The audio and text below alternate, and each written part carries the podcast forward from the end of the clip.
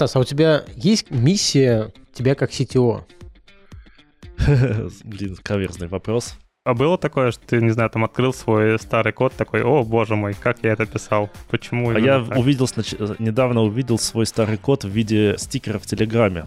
Там была замечательная фраза, я не буду ее, наверное, озвучивать в подкасте. Долгий путь, на самом деле, там был... Опять же, все связано с уменьшением энтропии. Эта фраза уже скоро должна в этот крылатый стать.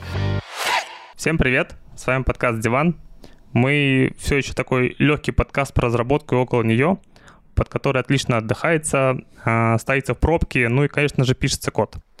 В то же время мы не забываем впитывать мудрость наших экспертов и слушать около айтишные истории. Сегодня из ведущих я, Антон и Женя. Привет, Жень. Привет. Мы с Женей уже давно в IT, и в данный момент мы менеджер разработки своих собственных продуктов, а, но, конечно же, хотим стать сетево. Жень, это так? А, не знаю, давай послушаем сегодня нашего гостя. Он расскажет э, про свою жизнь в роли CTO, потом подумаем. Да, удастся ли нам его подсидеть. Ага, я понял тебя. За свои неэтичные вопросы отвечает наша любопытная Алина. Привет, Алина. Всем привет!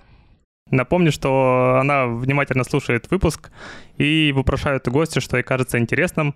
Ну, а мы с Женей где-то могли это опустить. Пора переходить к теме выпуска. Присаживайтесь поудобнее на диван, мы начинаем.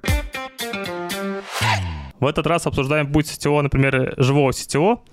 И с нами в студии Стас Дубров, это сетевой Киви. Привет, Стас. Привет. Давай, прежде чем мы углубимся в твою историю, супер кратко, что это вообще такое за роль, чем занимается, знаю, какие там твои ежедневные задачи? Ой, ну кратко здесь, наверное, не получится. Расскажу средне. Вот. Я бы разделил, на самом деле, day-to-day свои обязанности на три основных блока. Первый блок, условно, это все, что связано с людьми и people management. То есть, ну, как вот в CTO это в первую очередь, ну, в нашей компании, это менеджер, который руководит командой других менеджеров. Вот, и, соответственно, в day-to-day обязанности входят классические штуки, как one-to-one, one-to-one, встречи, разные обсуждения с, не только с прямыми подчиненными, но еще и с другими пирами в разработке и около нее. Условно люди. Вот. Второй блок я назвал это IT-партнерство. Ну, что такое IT-партнерство? Это условно CTO, как бы это роль, которая уже как бы от айтишности начинает переходить в бизнес. Вот. И у бизнеса условно есть там разные задачи. Будь то там разработать новый продукт, посмотреть какую-то там компанию на покупку, посмотреть э, какой-то интересный кейс, где можно применить силу и экспертизу IT, и надо вместе с бизнесом условно смотреть всякие эти штуки и принимать решения с айтишной точки зрения. Вот. И третий блок задач условно это поиск того, как технологии могут улучшить жизнь нашей компании. Это поиск новых технологий, это обсуждение различных с экспертами различных вариаций ускорения разработки, улучшения. Это самостоятельное изучение материалов разных. Вот. Условно, да, если подытожить, это блок люди, блок IT-партнерства, бизнес и блок технологии. Вот, я бы так сказал. Day-to-day время, в принципе, делится. Я стараюсь, чтобы поровну делилось, но, как бы, может быть, сейчас небольшие перевесы есть в зависимости от ситуации. Но вот как-то так. А перевес остался сейчас в какую сторону больше и с чем они связаны? перевес в сторону людей, потому что, ну, как бы я, можно сказать, молодой CTO, вот, и на самом деле, как бы у меня досталась э, большая команда, с которой я еще там не успел плотно познакомиться, вот, и мне надо там наладить, грубо говоря, отношения с пирами, с людьми, которые в новых блоках, которые перешли, в, так сказать, мою юрисдикцию, и приходится тратить на это больше времени, вот. Хотелось бы заниматься больше технологиями. Вот. Ну, это наиболее страдающий сейчас блок. Понятно. У меня предложение такое. Прежде чем мы начнем более подробно говорить про роль CTO, мог бы ты рассказать, как вообще начиналась твоя карьера в IT и когда возник интерес к IT? Ой, это очень такая давняя история, я люблю ее рассказывать, когда кто-то спрашивает. Ну, когда я начал себя осознавать, ну, как бы года 4-5, я помню, мой брат очень э, много ковырялся с компьютером, ну, мой старший брат. Ему подарили родители какой-то модель, похожую на спектр, но это не совсем спектром был, я уже не забыл название. Вот, он с ним много ковырялся, там подсоединял к ней что-то, там пытался что-то программировать, какие-то программы запускал на кассетах еще тогда. Вот. И я проявил интерес. Он мне показал, как можно написать простую программу на неком подобии Basic на этом компьютере. И я прямо, мне стало очень интересно. Я думал, блин, офигеть, как же так там? Программа спрашивает имя, ты вводишь имя, она говорит, привет, имя. Офигеть, я сам это, это можно самому создать. Это вот такая вот простая первая программа, которая, можно сказать, подцепила интерес мой к разработке. Вот. Ну и, соответственно, как бы потом у нас в семье появился уже классический IBM совместимый, так говорится, ПК 286. Вот. И там уже был компилятор Паскаля. Вот. И, соответственно, там книжек много было. Там брат к тому моменту уже там перешел на более зрелый, стал юниксоидом, сишником, а я вот начал за ним осваивать эти книжки. Писал программки свои. Вот. Это уже мне было лет 10, наверное. Получается, а первые свои деньги в IT я заработал лет в 14, когда меня по знакомству, опять же, там, тусовка айтишников была весьма хардкорна тогда, и в основном, как бы, я был самым молодым, на самом деле, ну, в своем городе, из тех, кого я знал. И меня позвали ребята, сказали, хочешь ли ты попробовать заработать денег, переводя в интернет нашу местную газету. Потому что там загорелся владелец газеты, сказал, о, интернет, давайте мы еще в интернет будем наши выпуски выкладывать. Вот, и я им сделал там сайтик, выпуски э, еще тогда делались на старых таких маках, больших таких, уже не, не помню даже названия, мне переводили в исходниках, я эти исходники расковыривал и выкладывал эти выпуски на сайт. Это были мои первые деньги в IT, это было мне 14 лет.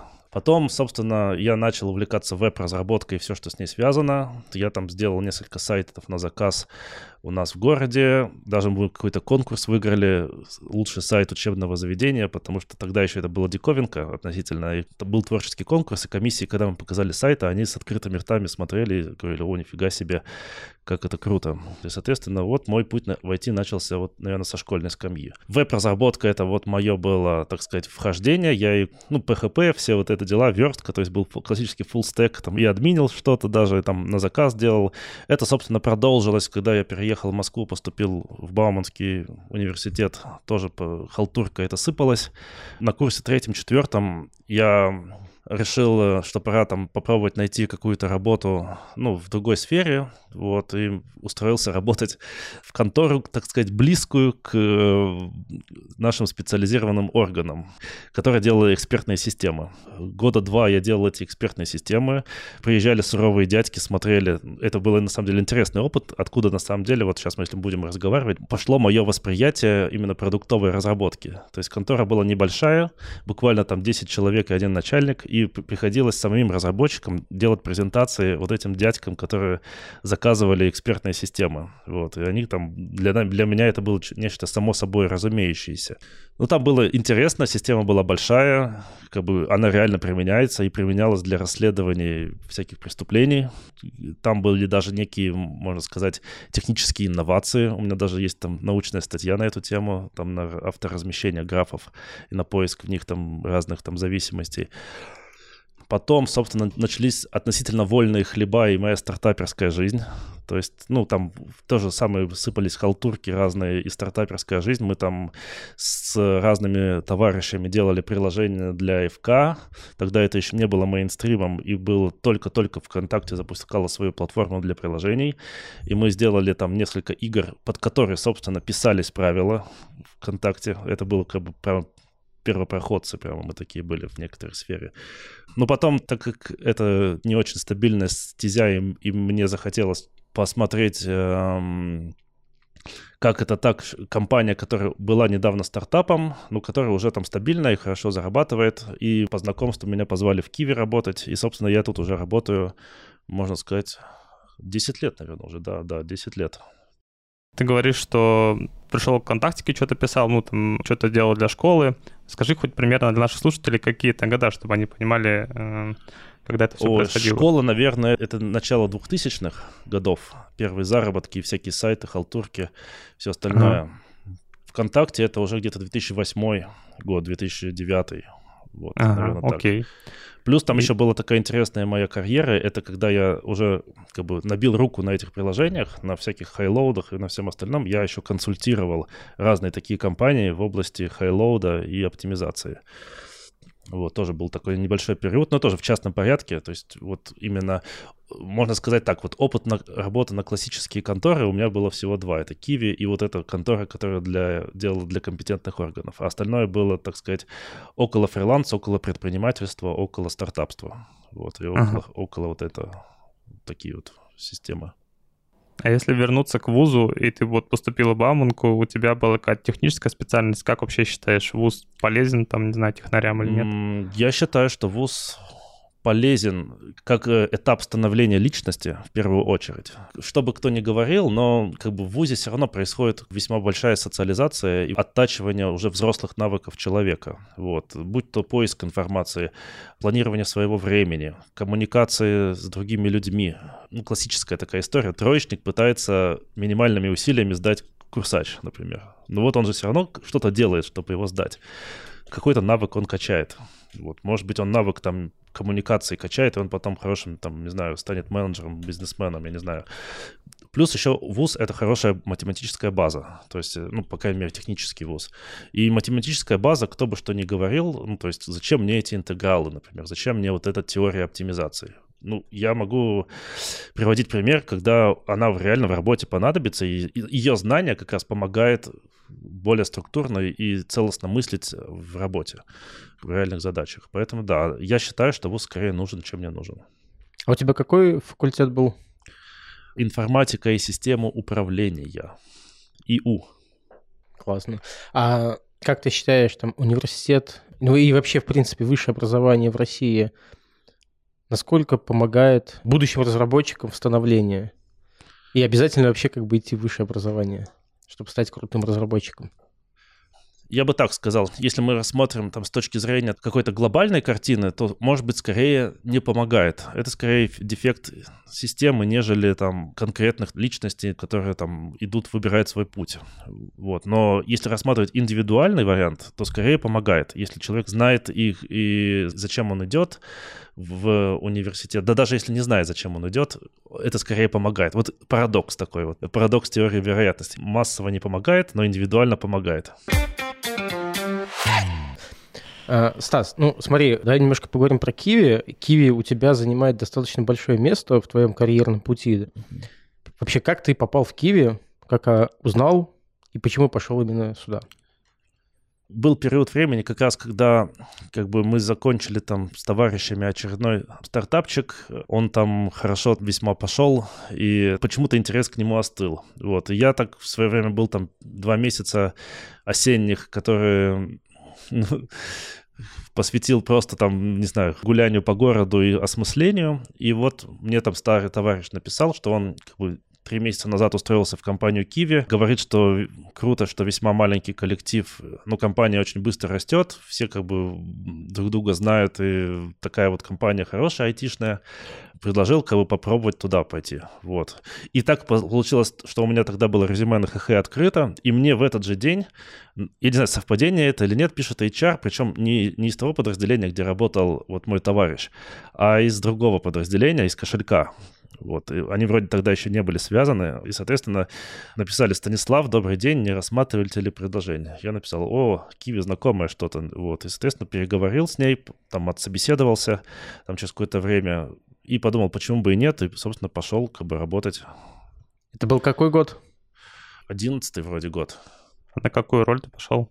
Тогда вот это просто был разработчик, потому что, ну, там коллектив был, я устроился в кошелек, там был коллектив, по-моему, человека 4 разработчика, там два админа и э, там один как бы менеджер, ну или там тимлид, играющий тренер, по сути дела. Вот, поэтому, наверное, это было все-таки не junior и не middle, наверное, все-таки ближе к senior у, по, по, судя по вопросам, я вот сейчас смотрю, какие вопросы мне задавали. А. Вот, и, соответственно, наверное, между middle ом и senior ом, наверное, где-то. А ты шел на фронт, на бэк, или тогда все были фуллстеки? Тогда было все, все были фуллстеки, и приходилось и админить, и писать базы данных, и бэкэнд писать. Но в основном бэкэнд писал. А когда ты пришел, то что было на тот момент в компании? Какая она была?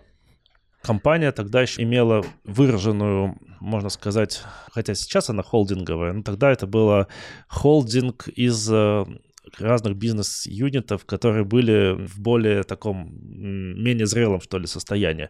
То есть тогда была большая часть компании, это OSMP, которая отвечала за терминалы, там уже было ну, весьма большой коллектив, весьма налаженные процессы, ну и она больше была. И был кошелек, который буквально ну, недавно вырос из гаражного там стартапа из двух человек, ну, стартапа в рамках компании. И он пошел в рост. И тогда как раз они начали нанимать там активно людей. Вот, и, соответственно, было там небольшой коллектив разработки, небольшой коллектив сейлзов, небольшой коллектив расчетного центра, небольшой коллектив прочих персонажей. Не знаю, сколько там было народу, несколько десятков человек, на самом деле. Не так уж и много. Вот. И, соответственно, были, наверное, другие еще подразделения в компании, которых я, может быть, мало что помню. Там киви-реклама, например, какой-нибудь, или еще что-нибудь. То есть ты пришел разработчиком э, на продукт Kiwi кошелек, да? Ага, ага, да. И там, получается, говоришь, было всего лишь где-то изначально, когда ты пришел, пару разработчиков там, да? Ну, не пару, человек четыре было. Я uh-huh. уже... Дима Черепанский, Дима Шмыглев, Денис Мурзин, Власенко, Андрей, вот вы даже помню их по именам. О, классно. Да, да, да. Антон был тем лидом. Еще было пару админов, которых я уже не помню, к сожалению. Окей. Можешь вспомнить, вот э, какой год на твоей памяти, работая в Киеве, был таким самым ярким, может быть, запоминающимся или лучшим, не знаю, но для тебя вот? Ой, ну сложно назвать, потому что это же как спираль, по сути дела. То есть я не могу сказать, что вот мой лучший год случился, и все, как бы лучшего не будет уже. и, и сравнивать их сложно. Я могу сравнить, как бы исходя из своего текущего состояния, тот год, как воспринимается тогда, возможно, какие-то года были яркими, но это не означает, что там следующие года как-то они лучше либо хуже. То есть нет ранжирования такого. Но я помню, были э, в основном все вот эти времена связаны с таким проявлением тимплея и драйва, то есть как бы таких ценностей нашей компании. Наша компания всегда славится тем, что мы умеем тушить пожары. И, как правило, вот эти времена были связаны с некими пожарами. Я помню, были первые поползновения регуляторов к нашей компании, когда буквально там за несколько дней пришлось перефигачить половину кошелька, чтобы там сделать какие-то функции новые, в частности, лимиты, идентификацию, как раз чтобы закрыть эти регуляторные требования. Помню, там ночами тогда приходилось сидеть, разрабатывать вместе с людьми, там, с командой, и это было очень драйвово, круто, и положительные эмоции до сих пор у меня откликаются. Другие подобные события тоже были, тоже были там сложные проекты, которые приходилось там быстро очень доводить до совершенства, запускать. Были и вызовы для компаний, например, проверка ЦБ. Вот, наверное, там, Женя, помнишь ее первую проверку нашу, первую серьезную такую проверку, когда приходилось да, да. реально Конечно, помню. Как бы, да, работать над этим. Ну, как бы это не означает, что там наша компания из таких вот доводит до такого всегда. Нет, это просто все равно вот в такие времена как раз происходит некий выпуск эмоций. Ну, если чисто философия переходить, человек живет, когда он чувствует. Вот, и, соответственно, в те моменты чувствуешь себя наиболее живым. Вот как-то так, наверное, получается, если философски разложить. Да, и были, конечно, конечно, и позитивная история, когда мы там закрывали какие-то, запускали проекты, там, допустим, партнерство с визой запускали, новый сайт запускали кошелька, ну, какие-то там еще истории с какими-то крупными партнерами тоже как бы позитивные эмоции. Но хочется именно получать спектр эмоций разных, и позитивных, и негативных, поэтому я, я бы не сказал, что есть какое-то четкое ранжирование, но было много моментов прикольных. Раз ты затронул и негативные эмоции, тогда Задам тебе еще такой следующий вопрос. А в угу. плане негатива, может быть, вспомнишь какие-то года или с чем это было связано? Если вот чисто откровенно говорить, есть такое понятие, ну, в моей личной картине мира, как эмоциональные качели. То есть, когда есть там набор каких-то позитивных эмоций, они переполняют меня, истощают гормональную систему эмоциональную и нервную, а потом происходит какая-то история с неким откатом, ну, начинаешь задумываться там о смысле жизни, о том, все ли нормально, то ли я делаю. И вот, наверное, я бы не сказал, что это моменты какие-то были, то есть вот что-то случилось плохое прямо, и вот вот это плохой момент. А то, что вот как раз после каких-то ярких эмоций, после излишне ярких эмоций, можно сказать, происходит какой-то период, может, он не сразу произойдет, а через какое-то время. Как раз такой вот серых будней, что ли, когда я понимал, что хорошие эмоции там остались позади, а надо каких-то новые искать. Наверное, вот это вот. Я не могу привязать это к какому-то моменту, когда что-то случилось. Просто вот так вот эмоционально устроена моя, так сказать, психика. А для тебя что это было? После вот этих качелей был новый виток, который приводил к тебе чему-то новому, каким-то новым горизонтам? Да, конечно, конечно. Как бы так сказать, вот произошло какое-то там фаза какого-то роста, потом фаза стабилизации на этой фазе роста и поиск новых там смыслов. Нельзя пережить вот эту стадию, когда стадия эмоциональной, ну или там не эмоциональная, а какой-то разборки, что ли. Вот. И, как правило, это воспринимается как негативные эмоции. Но на самом деле, если так понаблюдать, это важная, необходимая стадия для поиска ну, новых смыслов, которые, может быть, более интегрально, более целостные и более высокий какой-то там степень осознанности несут. Ну, как спиральная динамика, на самом деле. Вот наш владелец Солонин, он любит спиральную динамику, вот, и, соответственно, это вот сродни вот этому. Всегда цикл идет, и нельзя пропустить элемент цикла, чтобы пойти на следующий виток. Всегда он есть. Понятно, спасибо. Стас, вот ты, когда рассказывал про какие-то положительные или негативные моменты, ты много рассказывал, ну, прям про бизнес, да, как компания там росла или там справлялась с какими-то требованиями, не знаю, там, регулятора. Вот если представить тебя как разработчика и вот за тот опыт, который у тебя был, вот, не знаю, какая-нибудь самая крутая штука, которой ты гордишься, вот что-то такое накодил, что прям чувствуешь, что оно еще все еще приносит пользу, и тебе нравится этот код, не знаю. На, на, минуточку, я еще, наверное, самый продуктивный разработчик в процессинге Kiwi кошелька. Еще как бы год назад я был на первом месте по комитам. Так что процессинг Kiwi кошелька, он до сих пор работает. Ну, понятное дело, что он уже там эволюционирует и развивается, и уже там другие люди им занимаются по большей части. Вот. Но там некоторые системы, они там до сих пор работают, и артефакты древних цивилизаций, они, наверное, еще продолжат работу какое-то время. Наверное, вот, ну, можно сказать, кошелек а, из такого прямо вот Kiwi работает работающего. А было такое, что ты, не знаю, там открыл свой старый код, такой, о, боже мой, как я это писал? Почему? А я так? увидел, недавно увидел свой старый код в виде стикера в Телеграме. Там была замечательная фраза, я не буду ее, наверное, озвучивать в подкасте, когда я там писал какую-то сложную логику с ифами, какими-то статусами, вообще непонятную. И потом я комментарий, крик души такой, как будто я бы хочу этим заниматься всю свою жизнь. Вот. Я вспомнил этот код, как я его писал, когда увидел этот стикер. А кто-то... Это прикольно, на самом деле, когда кто-то нашел его, а, заценил и сделал из него стикер. То есть человек тоже проникся, наверное тоже можно применить механизм там спиральной динамики и как бы всегда, глядя на себя в прошлом, надо понимать, что ты глядишь на себя глазами текущего себя. Вот. На мой взгляд, нельзя к себе критично подходить. Ну да, тогда ты, возможно, из текущего положения этот код кажется не идеальным. Ну тогда-то тебе он казался там хорошим, вот, ты сделал все, что мог, ты отлично поработал, и тогда эта ложная критика к себе, ну, как бы не, не должна работать в такой истории. Это должно скорее восприниматься как, может быть, ностальгия, как какое-то, возможно, переживание, переосмысление, обучение, но никак ни в коем случае не критика и не фейспалм. Угу. У меня так вот такое вот ощущение больше. Угу. Саса, а у тебя когда наступил момент, когда ты начал переходить уже от просто разработчика э, к менеджерской роли? Когда у нас э, Серега Солонин вернулся из своих путешествий и его назначили SEO, но он вернулся на должность SEO, он затеял реструктуризацию компании. Вот, он решил объединить кошелек с OSMP, ну, еще с другими юнитами, и получается, нам надо было, ну, как бы как компании, надо было сделать общую структуру какую-то. Понятное дело, что там были функции там продажи, маркетинг, э, там какие-то еще функции, ну, и IT, понятное дело, была там отдельной функцией.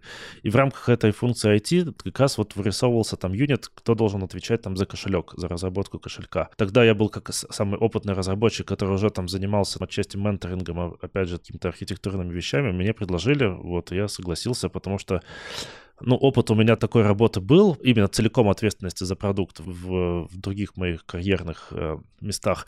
Естественно, я, для меня это какая-то естественная, что ли, была история. Вот. А до этого ты сколько проработал разработчиком? наверное, года два с половиной, три, ну, в Киеве именно. Ну да, да, ну я про Киеве имею да. да. Два с половиной, наверное, где-то. Это было в конце 2014 года, а не два даже получилось. Или в конце 13 да, конец 13 года мы тогда переехали в новый офис, насколько я помню.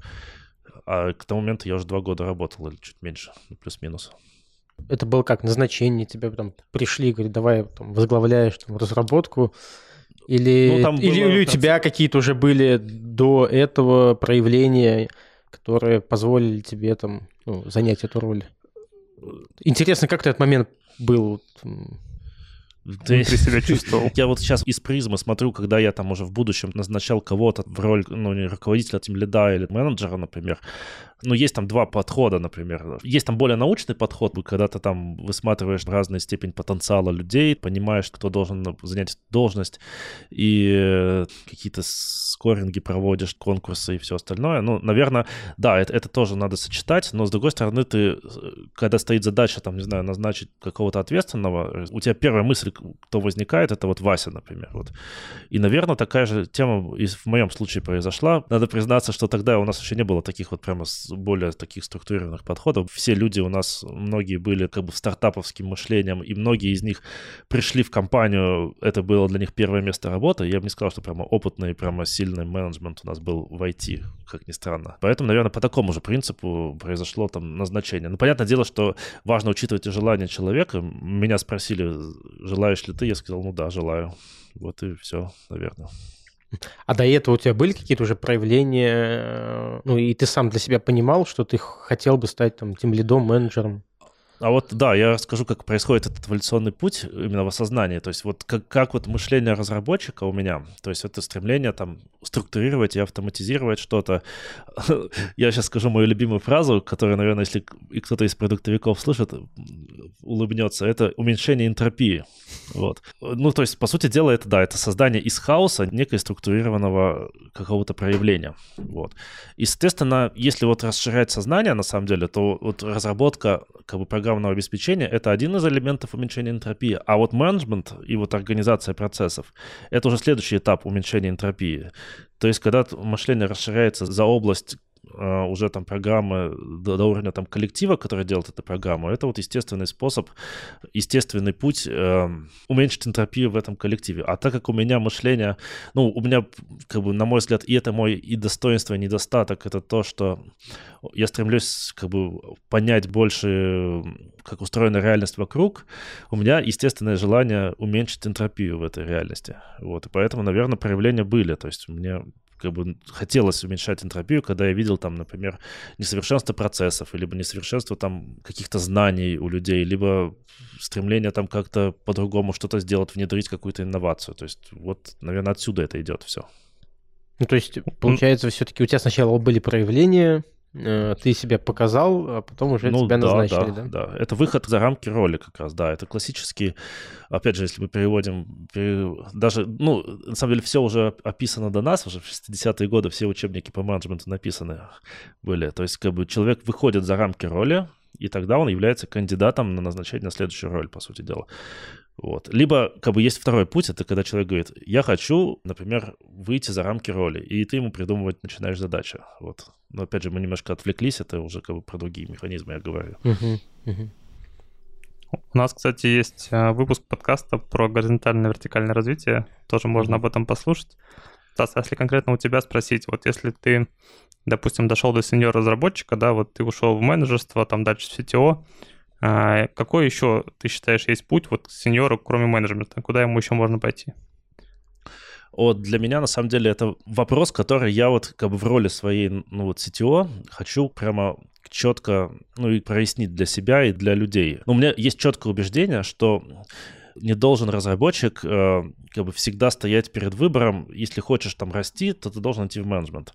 То есть я хочу обеспечить ветку параллельную развитию технологичности и менеджерскую. То есть как бы сделать так, чтобы у нас был какой-то путь параллельный развития. Вот. Э, поэтому есть уже у нас, если про нашу компанию говорить, путь в техлидство, и причем даже намечается путь в техлидство продукта и, может быть, некое глобальное техлидство, ну, например, там руководитель комьюнити разработчиков, например, и там сеньор техлит какой-нибудь, который отвечает за все технологии по какому-то направлению. Вот. Да, это не менеджерская роль, но она подразумевает некоторые, возможно, менеджерские навыки. Ну, например, коммуникация, там, либо какие-то там организация каких-то там комьюнити встреч. Но это в первую очередь про технологии. Вот, в первую очередь про технологический вижен, про технологические инновации, про там новые R&D и все остальное. Вот, поэтому вот я хочу, чтобы в нашей компании был путь, как можно выше заканчивался путь не менеджерский, технологический у разработчиков. Вот так вот я бы сказал. Ну, в принципе, это же тоже менеджерская роль, просто она в разрезе не работа с там, с людьми напрямую, а работа уже с технологиями а и это всегда, с если мы вернемся, вернемся к определению, что менеджерство — это уменьшение энтропии, ты просто в другой области энтропию уменьшаешь. Ну да. Э, ну, не в области там людей. Хотя люди — это самая сложная энтропия. Это один из таких, вот если говорить, переломных моментов в моей как бы карьере и осознание себя как менеджера, это когда я понял, что невозможно выстроить идеальную систему. Всегда будет фактор людской всегда будет это. И это ва- важное отличие как раз некого конвенциональной модели понимания от неконвенциональной. То есть, когда есть конвенциональная, это когда есть правда какая-то. Вот четкая правда, есть четкий алгоритм. А вот неконвенциональная, когда его нету. И вот как раз чем больше неопределенность, и с ней ее можно там работать, окукливать и все остальное, ну, тем, как бы, наверное, сложнее с этим справляться, и, наверное, тем выше компетенции должны быть, чтобы с этим справляться. Вот такая мысль. Стас, расскажи, чем ты занимался и что для тебя было в роли менеджера? Ну, я помню, да, этот переход, когда в мою, так сказать, зону ответственности был, помимо кошелькового процессинга, добавлен еще процессинг терминальный, и, соответственно, это уже была вторая команда. Когда я был там тем лидом, играющим тренером кошелька, у меня еще находилось весьма много времени, чтобы непосредственно руками разрабатывать. Ну, процентов 30-40 времени я точно писал код тогда еще. Вот. Э, уже в этой новой роли я понял, что как бы это уже будет точно ну, не вариант, если там только урывками. И как раз я тогда понял, что придется как раз смещать фокус на сторону менеджерства, на выстраивание каких-то процессов, а, на работу с людьми.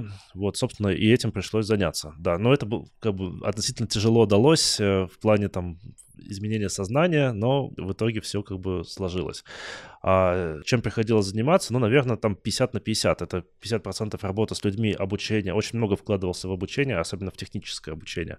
Вот. И какие-то истории с процессами. Я помню, мы тогда там обсуждали первые зачатки там CI-CD в нашей компании, первые какие-то там варианты с тестами, ну, такие вот прямо серьезные, вот, и какие-то истории там с рефакторингом, там, с выделением на модули, какие-то архитектурные вещи обсуждал, там, это был, да, инженеринг-менеджер роль, то есть, по большей части, поэтому вот можно сказать, что усилия, помимо там личной работы с людьми, приходились на как раз техническую оптимизацию, техническое развитие и какие-то процессы, которые ближе к техническим, вот, вот этим приходилось заниматься. Ну, приходилось, и я и занимался, собственно. Угу. А людей у тебя много было в подчинении? Вот? Да, уже два, две команды было, это уже тогда было в районе, ну, больше 10 человек точно. Вот, э, соответственно, как раз тогда, я помню, вот, Жень, тогда, по-моему, ты пришел в этот момент в компанию, вот, и тогда я уже наметил для себя точки следующего шага, что как бы точно придется когда-нибудь там обучать людей, чтобы э, они других людей тоже обучали. То есть обучение уже таких лидов в каком-то виде. Вот. И тогда у меня уже зачатки таких идей возникали. Угу. А по разработке, вот, ну, когда там перешел уже там менеджерскую роль, и ты сказал, что код практически не удавалось писать. Ага. А, скучаешь по разработке? Ну, и именно разработ... самому, чтобы сесть покодить иногда прямо хочется, можно сказать, хочется, да. Но на самом деле разработка это тоже, так казалось бы, хочется поразрабатывать, вот иногда думаю, хочется поразрабатывать. А с другой стороны, я вспоминаю, что это как бы на самом деле не так-то и просто. То есть из такого, может быть, ностальгического какого-то взгляда кажется, что вот сейчас сяду, поразрабатываю. А вот там раз надо сделать что-то, два надо сделать, ну, для разработки. И два-три часа там упариваюсь только для того, чтобы ну, не то, что какую-то простую вещь сделать, а чтобы, ну, как бы полноценно позаниматься. Это реально большой труд, на самом деле. Вот. И иногда себя там даже останавливаю над тем, чтобы поразрабатывать чего-нибудь. Я понимаю, что это больше времени сожрет, чем я себе представляю. Вот. Поэтому, да, глобально скучаю, но как бы возвращаясь к разработке не так уж и часто. Вот так вот я бы сказал. Стас, а у тебя был вот э, момент, когда, я не знаю, проявлялся ли синдром такой самозванца? Да, конечно. Я вот даже сейчас вот я, когда, ну, там какой-то молодой там тимлит или менеджер в роль вступает, как бы я ему первое, что говорю, это то, что у него будет, ну, какой-то провал в мотивации, потому что первые результаты менеджерской работы появляются через больший период времени, чем когда разработчик был разработчиком, когда менеджер был разработчиком, если он там вышел из разработчиков. Разработчик написал код, задеплоил, он работает, результат. Ну, либо написал там сложный код, там месяц написал, и он как бы работает. Менеджер, пока он воспитает, пока наймет людей, пока воспитает их, пока разовьет, пока внедрит новые процессы, они успеют раскататься. Да, это как бы долго проходит уже эффект, но с другой стороны, там, не знаю, если посмотреть состояние 0, там состояние 1 и отрезок, и смотришь, вот в, в состоянии 0 там ничего не было, а сейчас есть там работающая команда с налаженными процессами, с обученными людьми, которые сами уже там стремятся к развитию, ты понимаешь, блин, это, это круто, это прикольно. Вот. И вот синдром самозванца, когда после вот э, входа в роль до вот первых результатов возникает очень сильный синдром самозванца это, наверное, на каждой роли, на каждой спирали новые роли. Даже вот когда там уже были роли там после менеджерские, ну, то есть расширенные роли, и даже тогда появлялись эти этапы. И сейчас у меня есть такие переживания, поэтому как бы, это, это логичный процесс. Опять же, возвращаясь к одной из прошлых моих фраз по поводу именно того, что надо всегда что-то пережить при развитии. Это всегда то, что надо всегда пережить. Я к этому так отношусь. Хотя иногда это меня накрывает, угу. мягко скажем. А, а поделись, а как ты с этим борешься? Что тебе помогает, э, чтобы выйти из этого состояния? Ну, во-первых, конечно, это, наверное, я еще до состояния Будды не дошел, и как бы можно сказать, что да, это состояние, прими его. То есть вот это вот как бы такой принцип философский. Стараюсь практиковать это, но не всегда получается. Ну, мозг, он же такая хитрая штука, если он что-то его там заняло, то он остальное отодвигает на второй план. А вот если ему помочь это выдвинуть на первый план, ну, например, там, не знаю, написать свои там достижения за прошлые роли, например, что ты там на самом деле не такой плохой чувак, у тебя есть там, конечно, и недостатки, но есть и достижения. Ты их написал на листочке, повесил там, сказал, вот, я молодец, я что-то сделал. Даже если там, не знаю, полное облажание будет, и что вот дальше? Пойдешь на вот то, что ты умеешь делать, это всегда ты сможешь делать. Так что вот такие вот полулайфхаки, плюс там может быть какая-то вот именно практика к чувствам своим. То есть я стремлюсь к тому, чтобы понять, что нету позитивных и негативных чувств. Есть какие-то просто спектр чувств, как бы а их испытываю я. И тогда уже этот вопрос, так сказать, становится не совсем валидным. То есть зачем бороться просто с чувством? Оно же не негативное, оно есть. Ну это так, если в философию уходить. Угу. А ты прям выписывал э, свои какие-то там да, успехи? Да, это я где-то прочитал, либо услышал. Даже она помогает не только в синдроме самозванца, а помогает просто вот, когда там настроение плохое, просто, например, написать позитивные какие-то моменты в своей жизни, почему ты там молодец, почему там ты заслуживаешь хороших эмоций. Ну вот это помогает. Это помощь мозгу как раз, потому что мозг-то вроде это все знает, но с другой стороны он оттеснил это, и он как бы говорит, о, ты самозванец, ты там это, там ничего не достоин. Ну, а ты ему говоришь, чувак, ты ошибаешься. Вот, достоин. Слушай, круто. Спасибо. Стас, мы прошли такой путь от твоей, там, не знаю, учебы, работы в виде программиста, менеджерства. Расскажи нам вот тот момент, когда ты стал CTO, как это произошло, что, может быть, чувствовал в этот момент? долгий путь, на самом деле, там был... Опять же, все связано с уменьшением энтропии. Эта фраза уже скоро должна в этот крылатый Мы попросим наших слушателей посчитать это и дадим приз в условиях компании Kiwi всегда были какая-то движуха. Не было такого, что мы там сделали один продукт и его допиливаем как легаси там годами. Мои коллеги вот по подкасту работают долго и понимают, о чем я. Ну и, наверное, многие там знают. Всегда были какие-то возможности, какая-то движуха, какие-то новые продукты. Вот, эти задачи прилетали так или иначе там на разработку, на IT, вот, и приходилось с ними иметь дело. То есть, соответственно, наверное, в один прекрасный момент, ну, я понял на самом деле, что я как бы являюсь, ну, тоже как бы помимо того, что я отвечаю за процессинги кошелька и терминальный дистрибьюшн, возникали какие-то новые вызовы, приходилось там на них отвечать. И я вызывался на них отвечать. Я помню, была тема такая, что надо было начинать разработку эквайринга, а, и, соответственно, там возникал вопрос, кто этим будет заниматься. Ну вот, как бы я вызвался, тогда еще мы удачно там наняли одного, так сказать, представителя братских республик в нашу компанию. Может, вы знаете, о ком я. И, соответственно, там мы создали мини-команду как раз, чтобы пилить эквайринг. Вот уже получается три команды. То есть надо уже там подращивать там людей, чтобы не заниматься, потому что иначе разрываюсь просто по всем фронтам. Приходилось форсированно подращивать там лидов этих команд. Вот.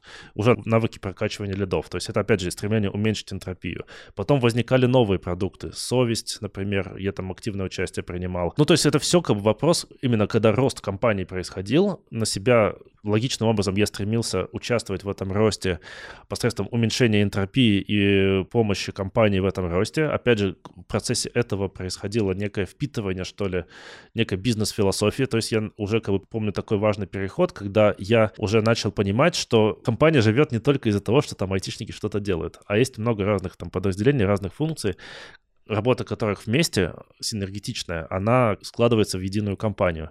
Это тоже важный момент, потому что если мы рассмотрим роль CTO, это все-таки человек 50 на 50 про бизнес и про технологии. Вот. И это важный навык для того, чтобы как раз стать. Я тогда начал осознавать, что да, есть там партнеры у нас внутри компании, да, мы вместе с ними делать. Мы не должны там иногда там чисто в технологии упариваться, а мы должны в первую очередь о бизнесе думать, а потом уже с разных сторон. Я со стороны IT думаю про бизнес, продажники со стороны продаж думают про бизнес, продукты со стороны продукты думают про бизнес. Но мы вместе там достигаем общей цели.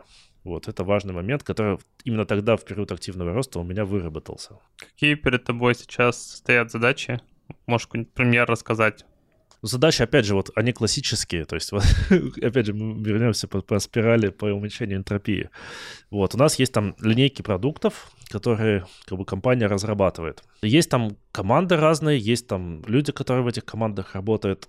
И по большей части ландшафт целей там, этих команд и продуктов, он не вырисовывается в какую-то систему, какую-то четкую, органичную. То есть, понятное дело, есть там крупные продукты, у которых есть там свои цели, но с другой стороны есть какое-то поле, серая зона, где что-то происходит, вот, где какие-то люди с какими-то целями работают, не только в IT, но есть какие-то команды, которые айтишные, которые обслуживают вот какие-то цели. И вот задача как раз, наверное, это уже такая совместная, не только айтишная задача, это, это понять, ну, как бы выработать цели этих подразделений, сонаправить их, дать людям ну, понимание их места в общей, так сказать, модели целей компании, и таким способом уменьшить энтропию, уменьшить количество серой зоны. Важная задача.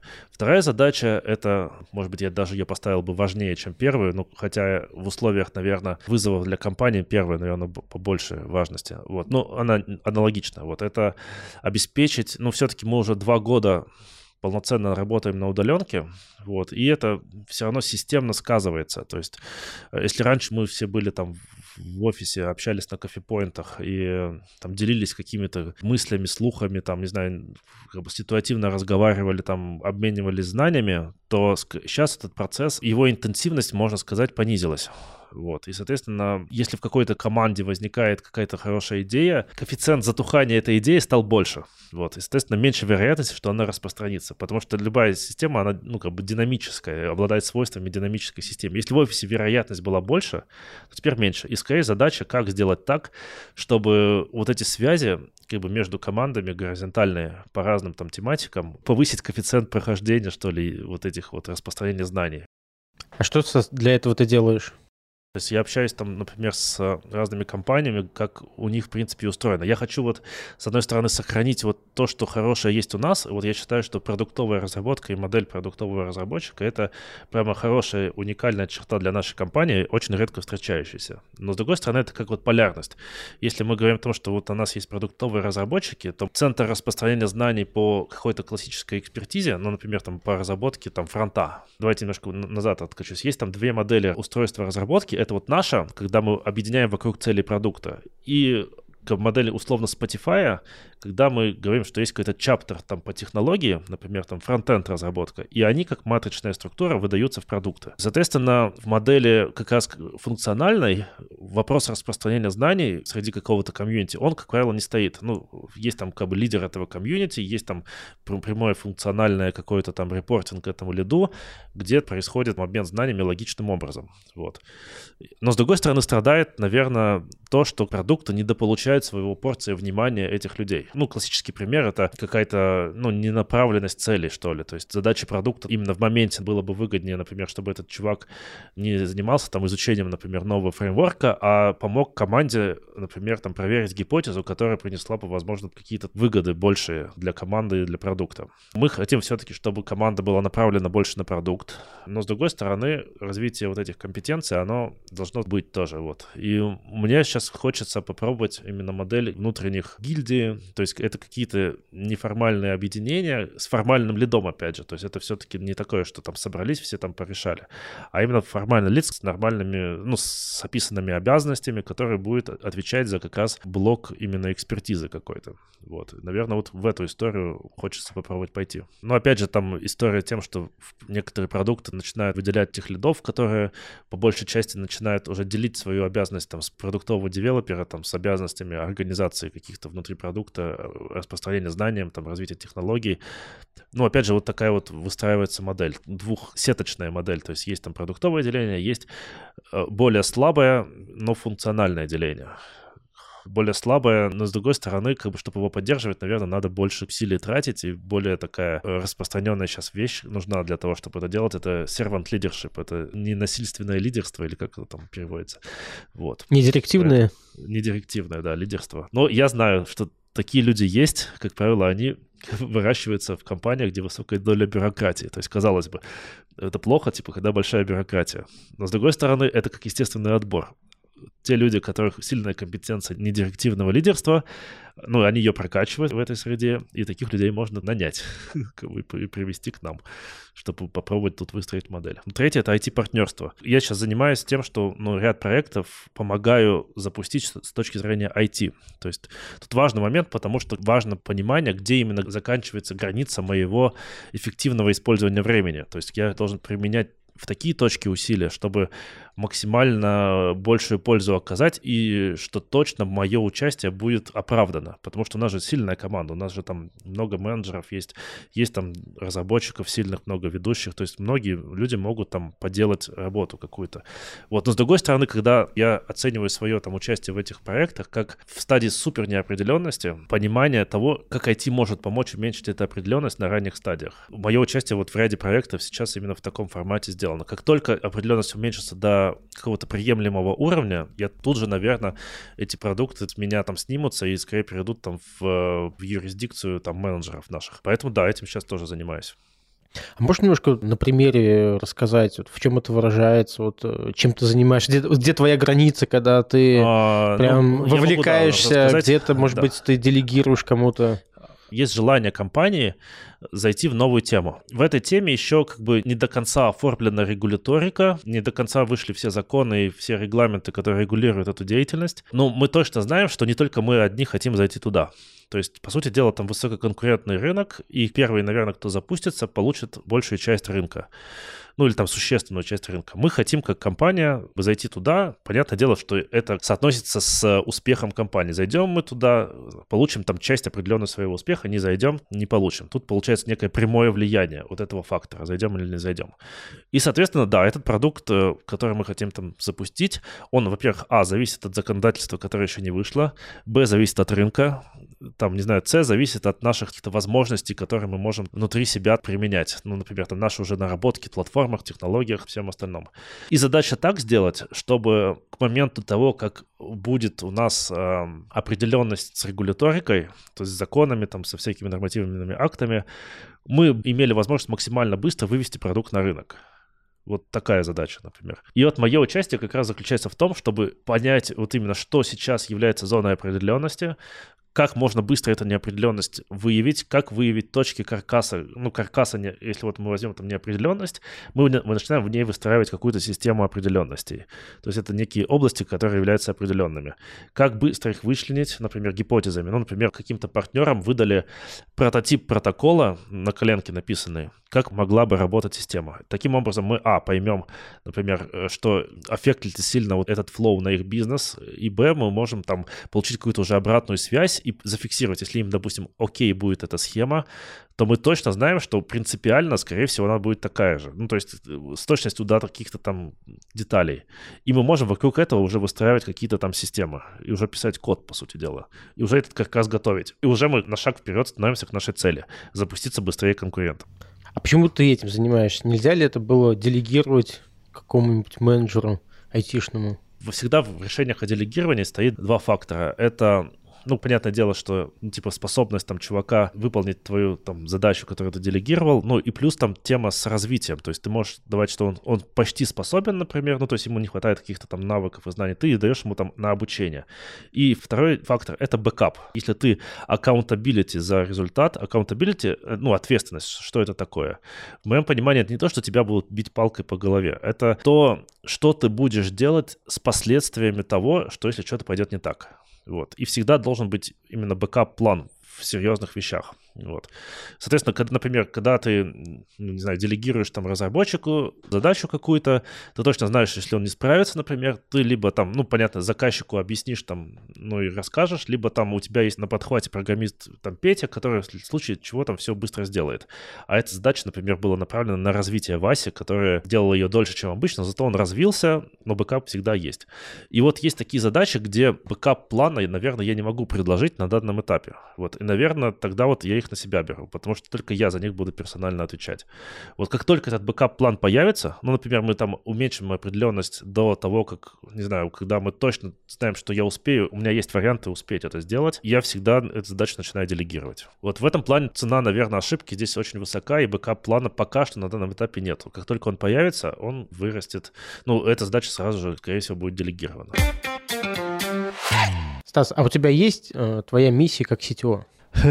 Блин, каверзный вопрос. Для себя, наверное, я ее так сформирую. Я бы хотел, чтобы IT вносило прямо как бы существенный вклад в успех там нашей компании не только благодаря тому, что через него как прокси проходят какие-то там задачи бизнеса, ну, как она там, саппорт-функция, а чтобы IT еще было существенным актором в этих действиях, то есть чтобы оно было проактивно, чтобы оно осознавало четко там свою роль. Я называю это общим словом там повышение субъективности IT. То есть субъективность — это способность как раз быть субъектом действия, нежели объектом. То есть чтобы IT, например, проактивно сказала, например, давайте мы сделаем там технологию такую-то, которая нам позволит уменьшить косты там в два раза, например. Или там давайте мы сделаем то-то, чтобы там, не знаю, выйти на новые рынки быстрее. Вот. И чтобы такое было чаще. Вот это вот как бы субъектность IT. Наверное, вот это я бы оценил как там свою миссию некоторую. Наверное, я вот я понял так, что вот это, наверное, вот больше всего хочется. Угу. Какие ты считаешь компетенции ключевыми для своей роли? Может, что-нибудь посоветуешь, как развивать, как сам, не знаю, развивал какой-то, может, наставник был, курсы, смотрел конференции? Я бы, наверное, две точно бы выделил. Это вот как раз тема с э, пониманием бизнеса. То есть все-таки, как ни странно, то есть CTO, понимание бизнеса. Да, понимание бизнеса надо, потому что мы должны как бы, понимать, где компания создает ценность, что компания это не только IT, там, а еще набор функций, которые работают все вместе, в принципе, на одну цель. Вот, и как бы понимание своего места, то есть вот именно некой вот как раз субъектности в этом поле действия. Вот, это важно. Второй аспект, это как раз вытекает, наверное, из первого, это некое умение выстраивать балансирующие конструкции. То есть, вот, например, ну, классический там дилемма — это скорость и техдолг. И такое же на самом деле везде возникает при балансировке интересов разных функций. И вот умение как раз договариваться компромиссно или там, не знаю, на каких-то там правилах между там соседними подразделениями и даже внутри, это тоже там важная экспертиза. И третье, наверное, это все-таки, я вот верю в это, то есть говорят, что есть идеология, что можно менеджером стать, который просто абстрактный менеджер, вот, но я все-таки думаю, что любой технический руководитель должен вырасти, начиная там от э, разработчика, желательно full stack, постепенно пройти весь путь сам руками и понимать, что такое работа на местах, быть технически весьма сильным чуваком. Стас, ты вот рассказал про ключевые компетенции. Есть ли какие-то курсы? Типа там, учит ли кто-то, как быть CTO? Если мы вернемся к некому, так сказать, definition CTO, не только в рамках компании, а в рамках рынка. И даже единого понимания в рамках рынка, кто такой CTO, нету. То есть иногда бывает CTO, там, не знаю, компания из, из пяти человек, там, Вася там лучше всех знает, как деплоить, он CTO. Или там, не знаю, даже компания там из, не, из нескольких десятков человек. Это и CTO, можно так сказать, это просто чувак, отвечающий за IT. Получается, что надо, наверное, прокачивать как раз именно менеджерские скиллы, то есть из, тем, из тимлидства вырастать в более высокоуровневое тимлидство, не забывая при этом прокачивая себя там про технологии и не забывая при этом общаться с разными функциями, понимания того, как они работают. То есть это классический трек менеджерский, я бы сказал, то есть там Team Lead Conf и же с ними там менеджерские курсы. Разные технологии, это ну, надо быть просто хотя бы минимум это осведомленным, ну, то есть просто смотреть там подборки дайджесты там по новым технологиям. Ну, вот я, например, смотрю на выходных там ролики на YouTube, где чуваки просто в формате мастер-классов какую-то технологию новую разбирают, и я там сам тыкаюсь, например, туда. Вот, хотя бы в базовой варианте. Что касается там бизнеса, понимания бизнеса, это, наверное, хороший курс могу порекомендовать. Это там мини-MBA для базовых основ, где можно понимать, что компания складывается из, на самом деле, из разных там направлений. Вот, ну и просто там общаться, смотреть, там, что происходит происходит, пытаться на мир другими глазами посмотреть. Это тоже такой интересный навык.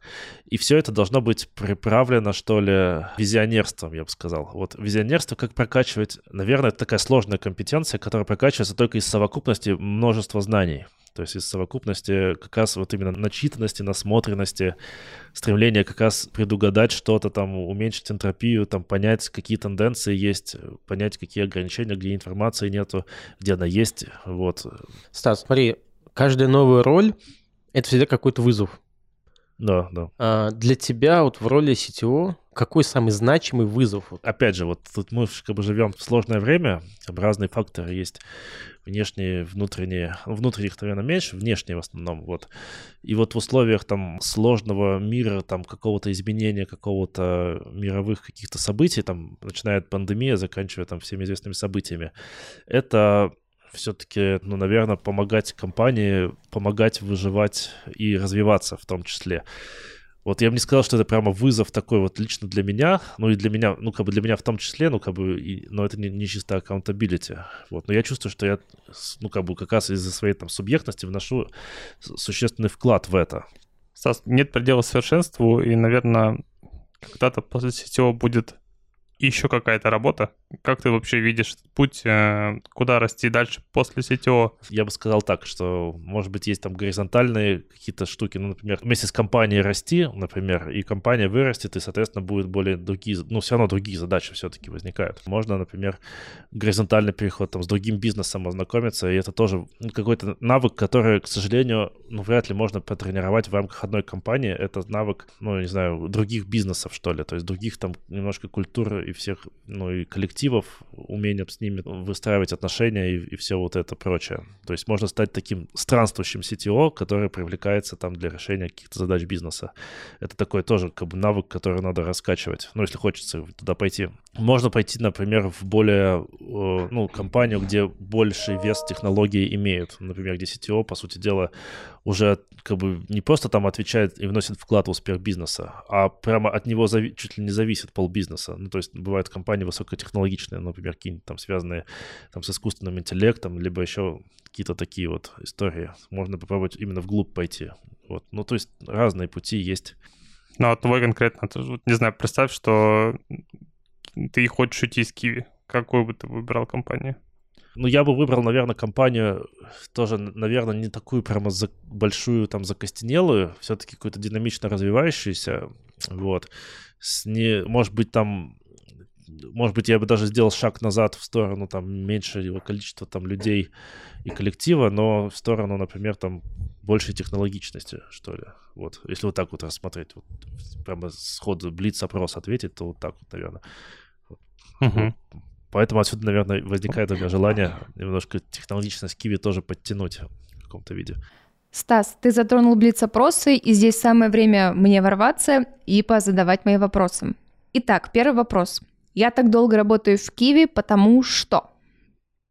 Потому что Киви постоянно меняется. Это разные компании. Хорошо. А если бы ты мог вернуться в прошлое, что бы ты изменил в своих решениях или карьере? О, у меня было пару моментов в карьере, не знаю, но э, я бы нанял целую команду, когда была возможность. несмотря на то, что, возможно, некоторые чуваки бы нам в моменте не подходили. И это вопрос о, об ошибке, который я сам считаю самой большой. Угу, ты как раз заодно ответил на вопрос про самый большой факап. Окей, засчитываем. А теперь вопрос такой отвлеченный. А есть ли у тебя какая-то заветная мечта? Заветная мечта, как бы если отбрасывать философский типа мир во всем мире, мечта это про то, что компетентность значила больше в среднем по миру, чем э, политика. Вот так вот я бы сказал. Смотри, у нас есть еще одна рубрика. Она связана с нашим названием подкаста Диван, да? Это история про какого-то человека с мира разработки, которого ты, возможно, считаешь, не знаю, коной или на которого хочется равняться. А расскажи, есть у тебя такой человек и почему именно он? И, может быть, нет его. Ну вот раньше были, наверное, такие люди у меня, но сейчас, наверное, слишком познал мир в плане того, что понять, что нет людей без недостатков, и просто, как бы, как правило, выделяя какую-то черту, ну, как правило, если мы там, как бы, нам, нам нравится кто-то как икона, то это, как правило, не знаю, стремление видеть того, что нет в тебе, в этом человеке. Вот так вот, наверное. В нем что-то есть, что тебе не хватает, ты знаешь об этом, тебя это злит, но поделать с этим ничего не можешь. Таким образом, это сублимируется в, сторону там иконопочитания. Я, наверное, может быть, это осознал, и сейчас у меня там нету таких вот людей, но вот, может быть, э, ну, есть просто умные люди, которых приятно послушать. Вот, например, вот этот автор лесок Крейг Кларман, например, вот просто образец вот как бы логичности и такого структурированного, четкого подхода. Просто вообще. Там из технарей есть один чувак, я не помню его имени, к сожалению, я читал его много раз блог, как э, он описал, как в одиночку создал какую-то виртуаль... систему виртуализации в пространстве пользователя на андроиде. Просто вообще, это просто феноменальный человек, наверное, какой-то, не знаю, вот как вот разработчик, он просто, не знаю, вот в топ в топ 10 мира входит. То есть вот он как бы описывал планомерно в блоге, как он создает это. То есть там, не знаю, вот сотни человек там посади, они не сделают за то, что он там сделал за, за, за два года. Вот. Так что не помню его имени, к сожалению. У меня тут плохая память на имена. Вот так, такая у меня ну, есть. Просто, это просто некое восхищение того, что я как раз вот, наверное, уже, наверное, с, довольно-таки перерос того, чтобы как бы это меня как-то выбивало, ну, как-то демотивировало, что ли. Просто, что вот где-то в мире такое происходит, вау, интересно. Спасибо. Давай сейчас какой-то такой базовый совет, несколько предложений э, нашим слушателям, если они хотят, не знаю, быть CTO, что им надо сделать? Стремление вовлекать в свою орбиту своего внимания больше вещей. То есть задуматься, а, задуматься о вещах не только первого порядка, типа причина следствия, а о вещах второго порядка. Это причина причины. То есть, вот, например, там возник баг, например, надо фиксить. Это первое. Это реакция первого порядка. Возник баг. Почему он возник? Где, в каком этапе началось, началось что-то происходить, что он возник, например вот в продакшене, вот. И вот и таким образом расширять кругозор своего там восприятия реальности, то есть свою картину реальности постоянно дополнять, постоянно ее там челленджить и усовершенствовать и, стремли, и стремиться пытаться на нее воздействовать, вот. Ну, наверное, такой вот базовый совет из нескольких предложений. То есть постоянно расширять свой, свою реальность. Угу, хорошо, спасибо. А, на самом деле пора заканчивать наш подкаст. Спасибо всем, кто был с нами. Спасибо Лине, Жене. Еще раз огромное спасибо Стасу. Услышимся в следующем выпуске. Время освобождать диван. Пока. Пока.